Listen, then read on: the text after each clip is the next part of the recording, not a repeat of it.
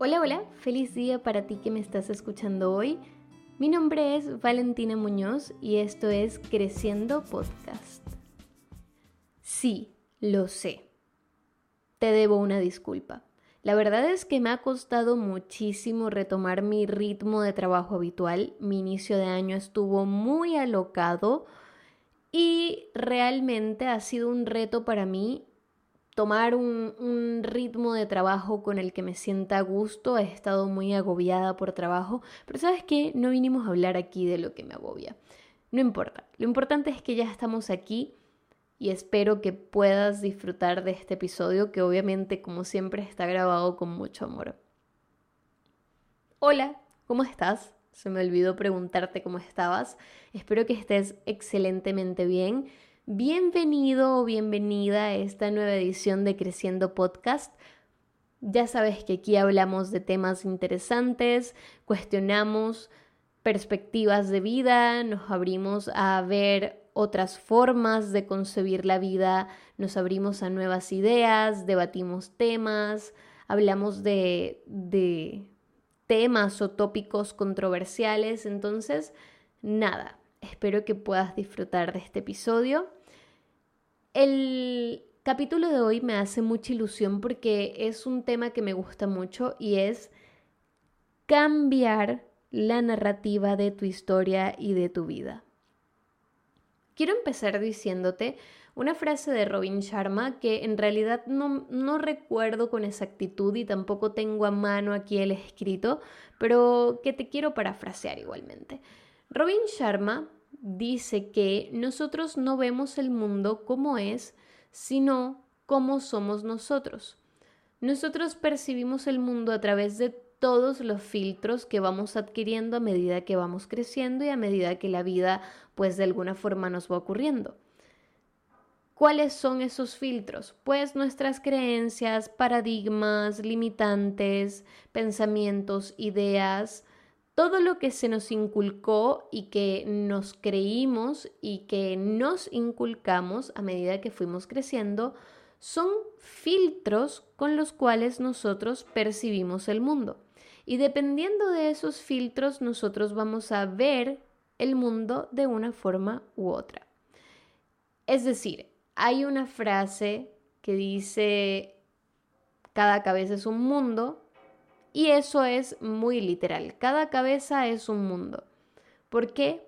Porque pues dentro de cada ser humano hay un conjunto de experiencias que si bien pueden ser similares, son completamente distintas, no por el hecho en sí, sino por cómo nosotros lo percibimos, lo asumimos, lo interpretamos y lo adoptamos en nuestra vida. A tres personas les puede ocurrir exactamente la misma experiencia, pero el cómo esa persona decide asumirlo e interpretarlo y adoptarlo en su vida es lo que va a hacer la diferencia, ¿ok? En, en una certificación de coaching de PNL, programación neurolingüística que estoy haciendo, enseñan mucho que la vida no es la experiencia en sí, sino cómo nosotros interpretamos esa experiencia. Hay personas que dicen, la vida es un conjunto de experiencias. No, la vida es un conjunto de interpretaciones que nosotros le damos a cada experiencia que vivimos. Y allí radica una pequeña gran diferencia. ¿Qué pasa? En el mundo existen tres tipos de personalidades fundamentales. Tengo cero pruebas, pero también tengo cero dudas de que es así.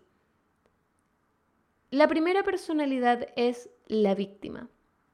A esta clase de persona todos lo persiguen. La víctima pues solamente puede culpar al mundo de su mala suerte y de su desgracia, defendiendo firmemente la convicción de que nada de lo que sucede en su vida es su culpa. La persona que es víctima normalmente es este tipo de pasajero del Titanic que se queda sentado esperando a que se hunda. Tú nunca vas a escuchar a la víctima diciendo que algo es su culpa. Y normalmente estas personas tienden a manipular para que las personas sientan lástima de alguna forma por su situación. El segundo tipo de persona es el irresponsable. Este tipo de persona, al igual que la víctima, nunca tiene culpa de lo que sucede en su mundo y además es sumamente egocéntrico. Es decir, el sistema solar es literalmente gira en la circunferencia de su torso y por supuesto no existe absolutamente nada más. Pero el irresponsable, a diferencia de la víctima, no solo se resigna a ver cómo se hunde el Titanic. Por el contrario, él está decidido a encontrar un culpable, cuando él es el único capitán de su barco. El irresponsable normalmente va a tratar de culpar a las personas de su entorno cercano, a su pareja, a sus papás, a su familia, a sus hijos. Si no lo logra por allí, va a intentar culpar a otro tipo de personas, su jefe, su entorno, el cura de su iglesia. Cuando no logra por allí, empieza a culpar a cosas más intangibles y menos probables, como por ejemplo la religión, el gobierno de turno, el universo, Dios.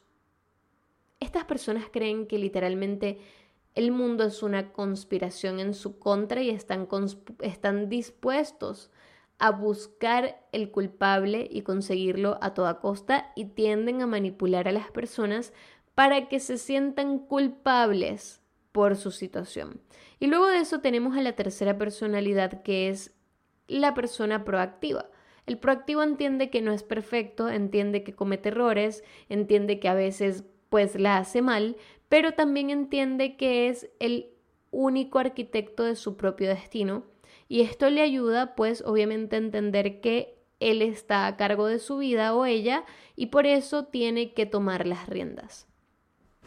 Estos tres tipos de persona te los describo hoy para hablarte de cómo las personas que se victimizan o las personas irresponsables o las personas que son víctimas e, e, irresponsables, pues viven con una narrativa de su vida y ven el mundo, conciben el mundo desde un filtro que los mantiene atrapados en su situación.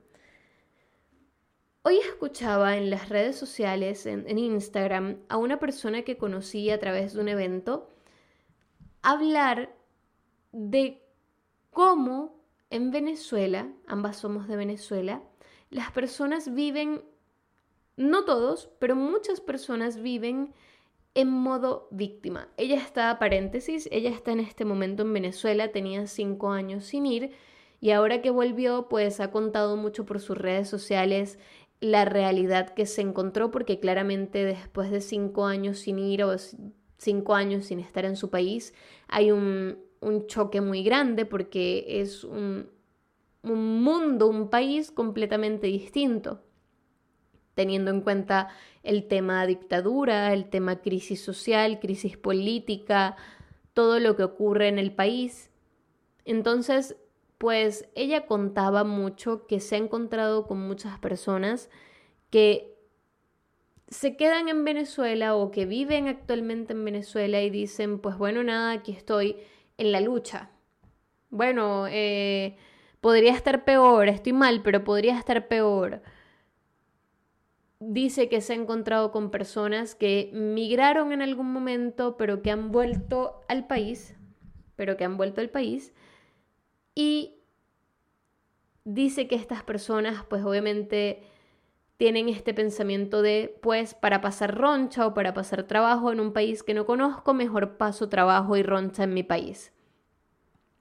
Entonces, ella hablaba mucho de cómo había muchas personas victimizándose de su situación y viendo solamente este escenario sin darse cuenta de que finalmente tú creas tu realidad. Y yo creo que esto no solo ocurre en Venezuela, yo creo que esto ocurre eh, en Latinoamérica en general y en el mundo.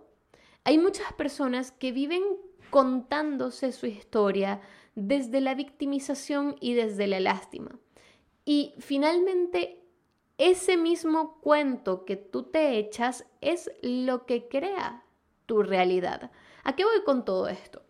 Por ejemplo, Si yo paso toda mi vida diciéndome que la vida es una lucha, que el mundo está inseguro, cada vez está peor, que la economía, que la crisis, que Dios mío, y veo las noticias y prendo y el portonazo y el robo y Maduro y el gobierno y aquí y allá, ¿cómo va a ser mi vida si finalmente en eso me estoy enfocando? Me estoy enfocando en todos los escenarios posibles ¿Cómo va a ser mi pensamiento?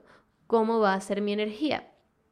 Quiero irme un poquito más profundo y volver un poco a los cimientos para que puedas entender por qué influye tanto la narrativa que te cuentas en tu vida.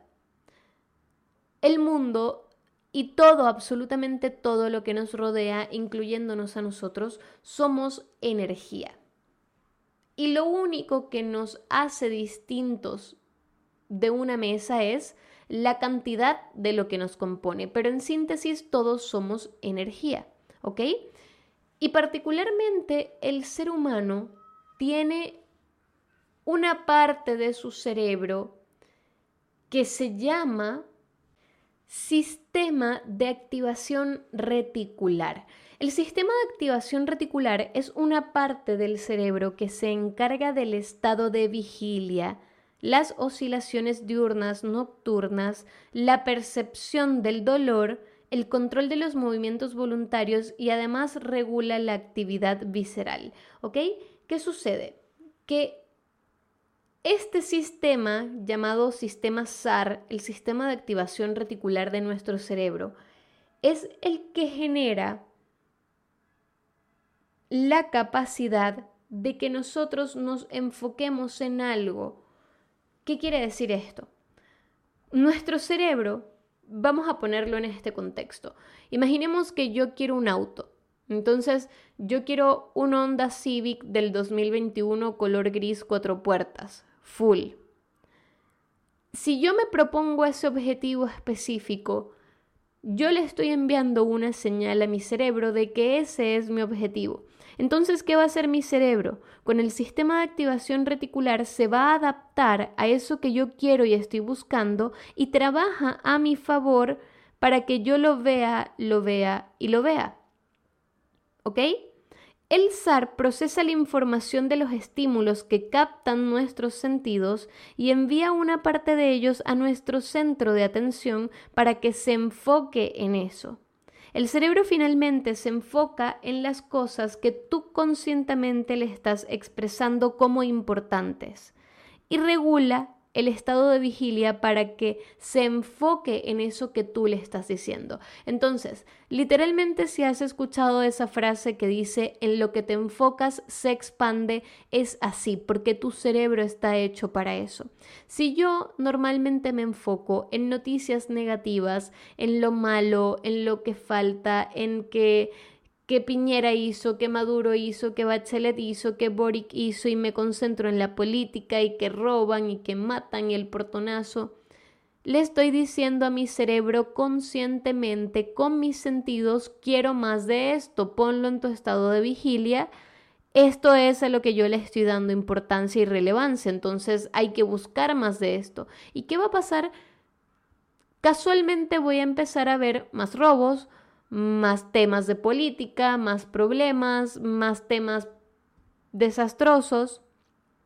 Y cuando yo entendí que literalmente nuestro cerebro tiene la capacidad de darnos y de enseñarnos más de eso en lo que nos enfocamos, y cuando yo entendí que la energía literalmente son ondas que se expanden en el universo y se mezclan entre sí, la energía está hecha para liberarse, expandirse y mezclarse, ¿ok?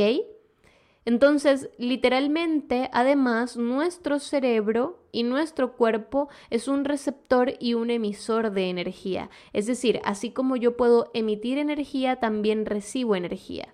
Y si todo es energía, imagínate cómo es la energía de las noticias, de los sucesos, de lo malo, de esos temas negativos en los que nos empeñamos en enfocarnos.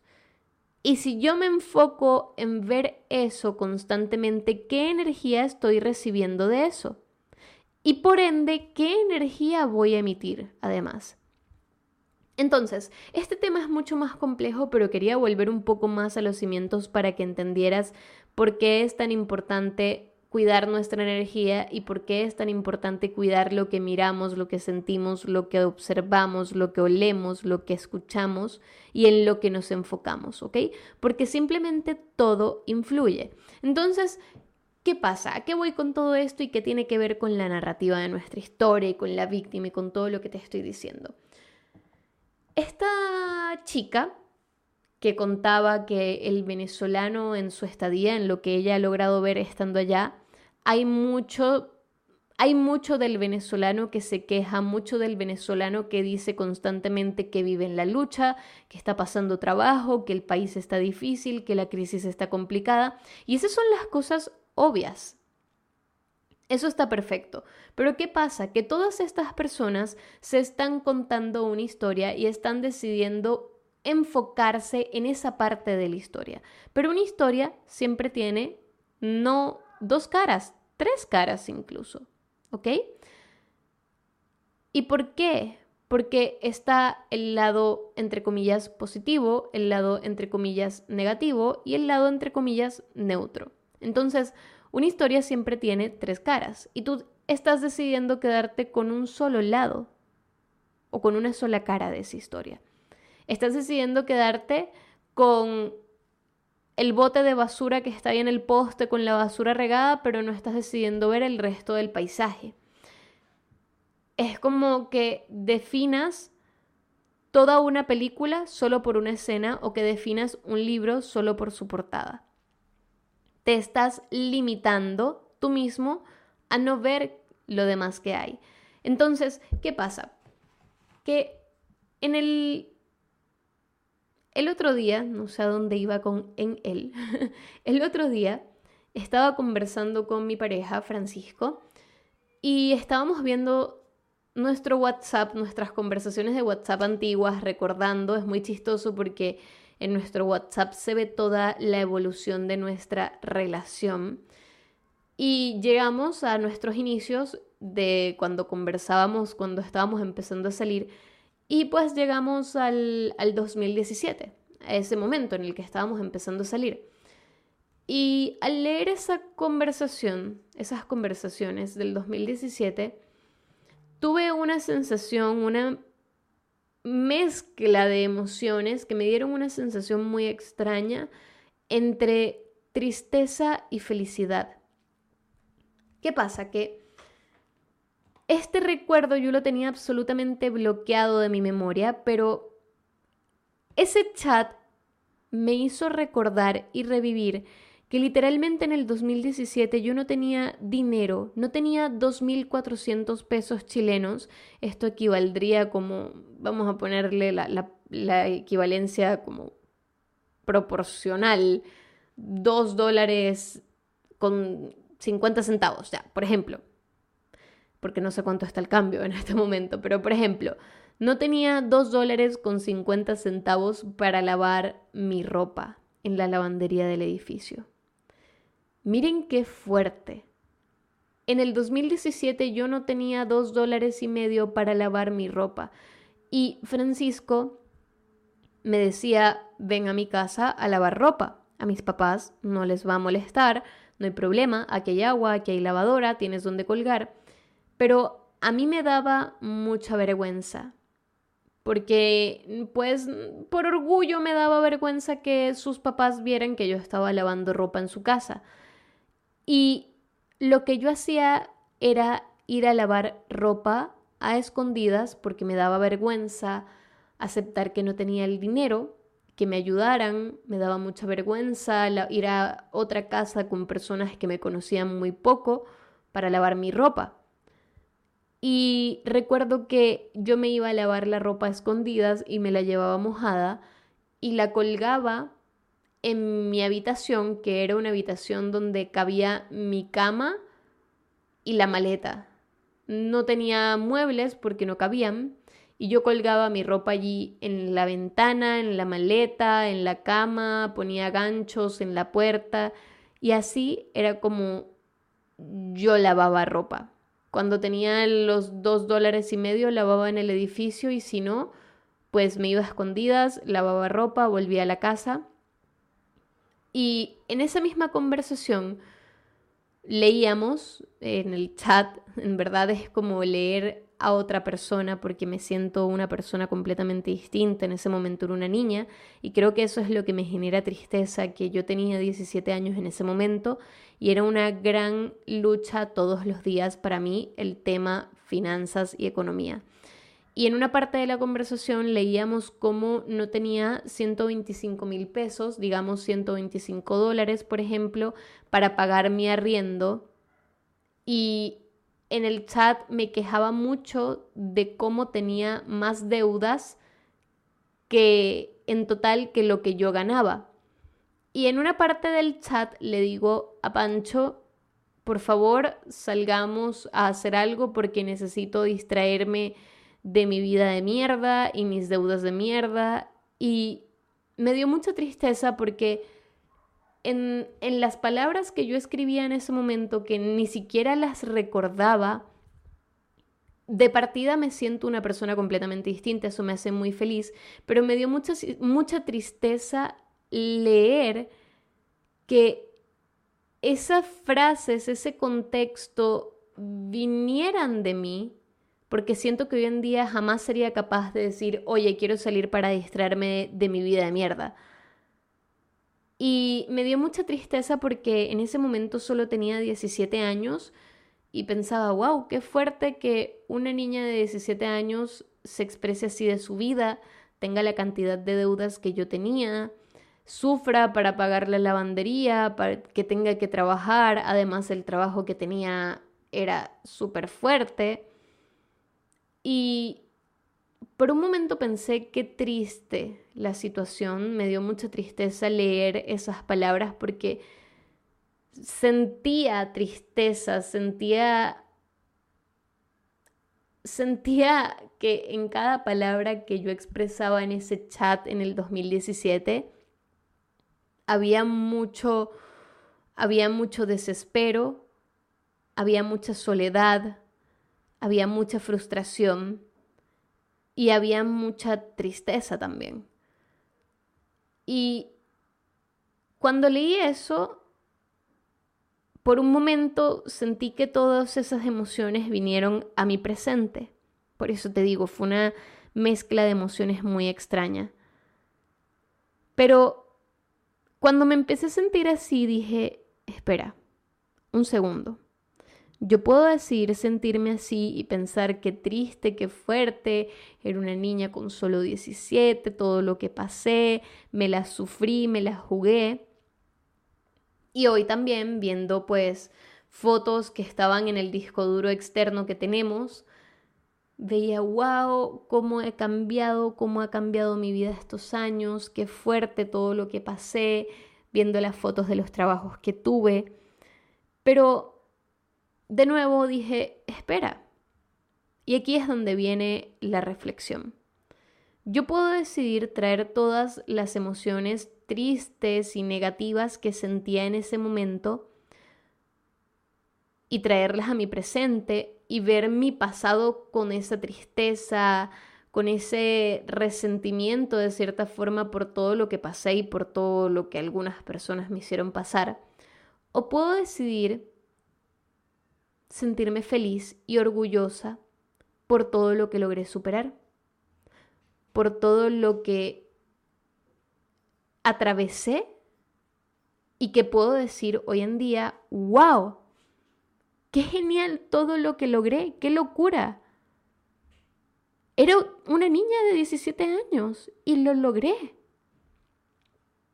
Y aquí estoy y sobreviví y puedo contarlo y tengo lecciones y crecí a través de eso y aprendí las lecciones que tenía que aprender afortunadamente y salí adelante.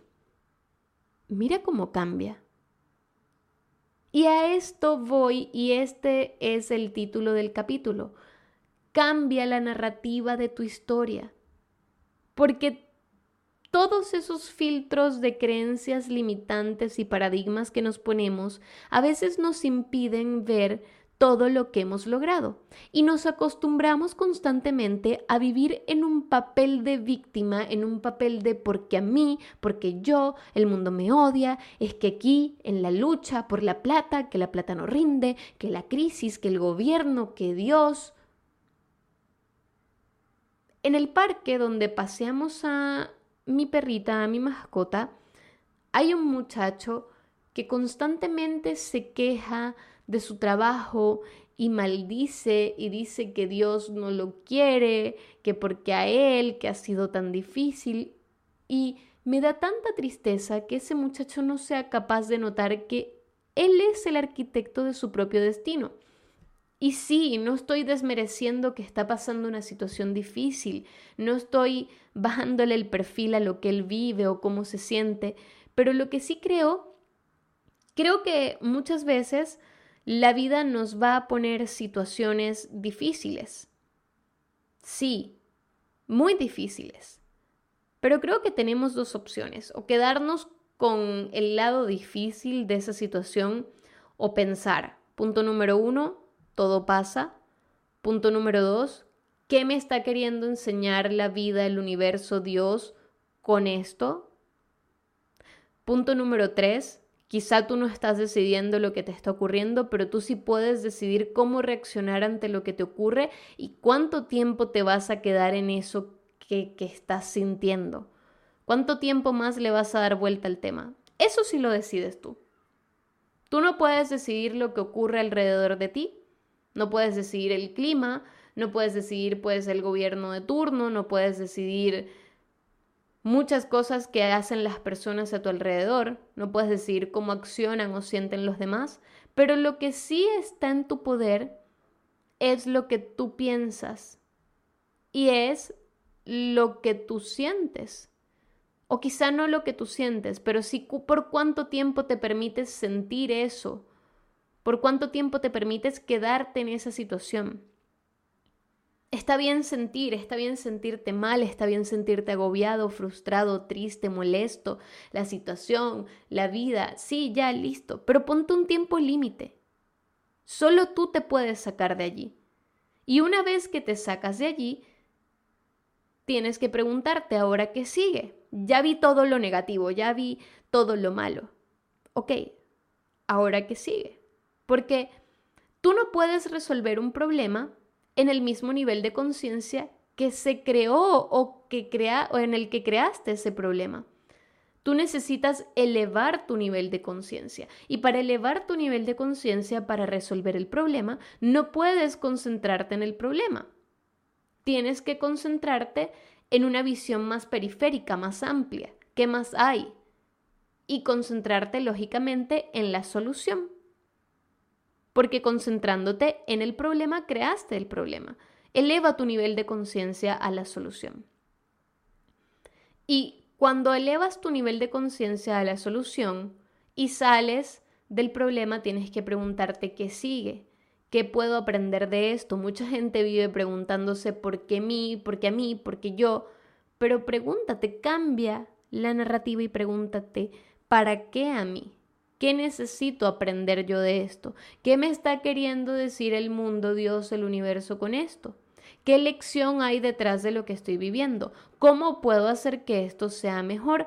¿Qué más es posible para mí? Si ya pensé en todo lo peor que me puede ocurrir o en todo lo peor que me ha ocurrido o en todos los escenarios horribles, peores, desastrosos que pueden ocurrir, ok, listo, ya tocaste fondo. Entonces, ahora, ¿qué es lo mejor que me puede pasar? ¿Qué es lo mejor que me puede ocurrir? ¿Qué es lo mejor que puede pasar si salgo de este estado? ¿Qué es lo peor que puede pasar? ¿Qué es lo mejor que puede pasar? ¿Qué es lo mejor que puede pasar si salgo de este estado? ¿Qué es lo mejor que puede pasar si cambio mi perspectiva, si soluciono, si busco la manera, si pido ayuda? Ya pensaste en todo lo peor, ahora piensa todo lo mejor. ¿Qué hubiese pasado si yo me hubiese quedado en el papel de víctima en ese momento en el 2017? Odio mi vida, es que las deudas, es que estoy harta, es que tengo más deudas de lo que gano, es que el trabajo, es que no tengo para pagar el arriendo. es que no tengo para lavar la ropa. ¿Qué hubiese pasado si yo me hubiese quedado allí? Probablemente hubiese seguido en la misma situación una y otra vez. ¿Por qué? Porque en eso me estoy concentrando, eso estoy atrayendo. Porque recuerda que tu cerebro literalmente atrae en lo que tú te enfocas. Y en segundo lugar, estaría atrayendo eso además energéticamente porque esa es la energía que estoy enviando y es la energía que voy a recibir de vuelta. Atrévete a cambiar la narrativa de tu historia. Tú eres el dueño de tu historia. ¿Cómo quieres contar tu historia? ¿Como la víctima o como la persona que logró salir adelante? ¿Cómo quieres que las personas recuerden tu historia? ¿Cómo quieres recordar tú tu historia? ¿Con tristeza, con nostalgia, con rabia, con resentimiento, con rencor? ¿O con alegría, con valentía, con gratitud, con emoción? Hoy en día, si tú me preguntas a mí, yo recuerdo mi historia y mis momentos más oscuros hasta este momento de mi vida con felicidad, amor, agradecimiento, alegría, con emoción, con una sensación de admiración profunda porque en ese momento con mi nivel y mi capacidad de conciencia y mi edad logré salir adelante. Y logré superar un montón de retos y obstáculos y logré superarme a mí misma y logré demostrarme que yo sí puedo lograr lo que sea, porque logré pasar de limpiar casas, luchar con mis finanzas, vivir al día, no tener para comer, no tener para pagar el arriendo, intoxicándome por comer comida barata, lavando ropa escondidas, teniendo jefes que me explotaban. Pasé de eso a hoy en día manejar mis propios negocios digitales, ser emprendedora, hablar aquí con ustedes desde mi experiencia. Y esto que hago hoy en día, de hablar aquí con ustedes, de compartir mi experiencia, de salir adelante, de ayudar a otras personas a superarse, lo logré gracias a que cambié la narrativa de mi historia.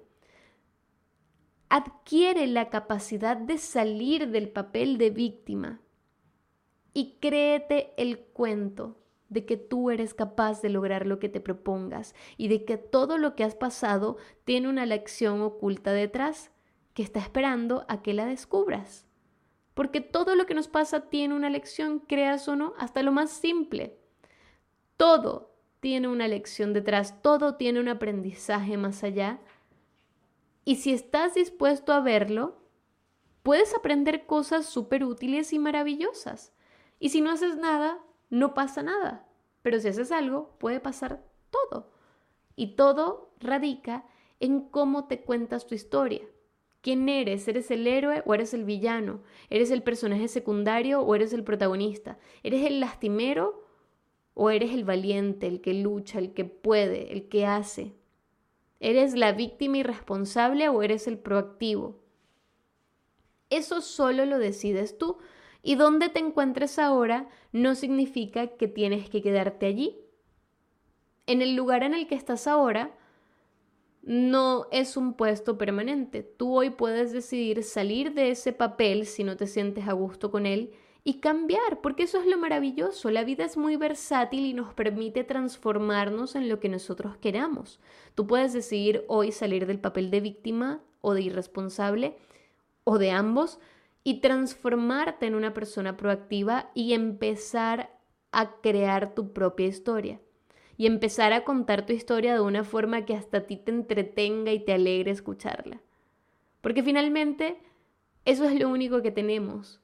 Al final del día, cuando ya seamos viejitos, lo que vamos a contar es nuestra historia y cómo quieres recordarla, cómo quieres que te la cuenten, cómo quieres contarla, cómo quieres que la gente se quede con tu historia, qué quieres que la gente recuerde de tu historia. ¿Qué es lo mejor que puede pasarte? ¿Qué es lo mejor que puede ocurrir? ¿Qué más tiene el universo preparado para ti? El universo nos ama. Y el universo tiene una infinidad de posibilidades listas para nosotros. y solo está esperando a que cambiemos nuestra narrativa, la forma en la que nos percibimos, la forma en la que percibimos nuestra historia, para empezar a darnos todo eso que nosotros tanto queremos. Recuerda, tu cerebro literalmente crea tu realidad y solo tú eres capaz de cambiar la narrativa de tu historia. ¿Qué cuento te estás echando? ¿Qué historia te estás contando? ¿Cómo quieres percibir tu vida y tu historia? ¿Cómo quieres recordar tu historia? Eso depende de ti. Y eso crea tu realidad. Recuerda, tú eres el arquitecto de tu propio destino. Así que espero que te haya gustado este episodio de hoy. Si te gustó, puedes compartirlo, compártelo con tus amigos, familiares, en tus redes sociales, como gustes. Recuerda que puedes conseguir este podcast en Spotify, YouTube, Deezer, próximamente en Apple Music y Amazon Music. Recuerda que en todas mis redes sociales como arroba valengrowup. Me consigues así en Twitter, Instagram, TikTok, YouTube. Y recuerda, además, que tú eres el dueño de tu vida y el arquitecto de tu propio destino. Y la historia que te cuentas y que te cuentan y la narrativa de tu historia hace tu realidad. Te mando un beso, que estés muy bien y nos escuchamos la próxima semana. Ahora sí, ojalá día lunes con todo de vuelta al horario habitual. Te mando un beso, que estés muy bien. Mi nombre es Valentina Muñoz y esto fue Creciendo Podcast. Chao, chao.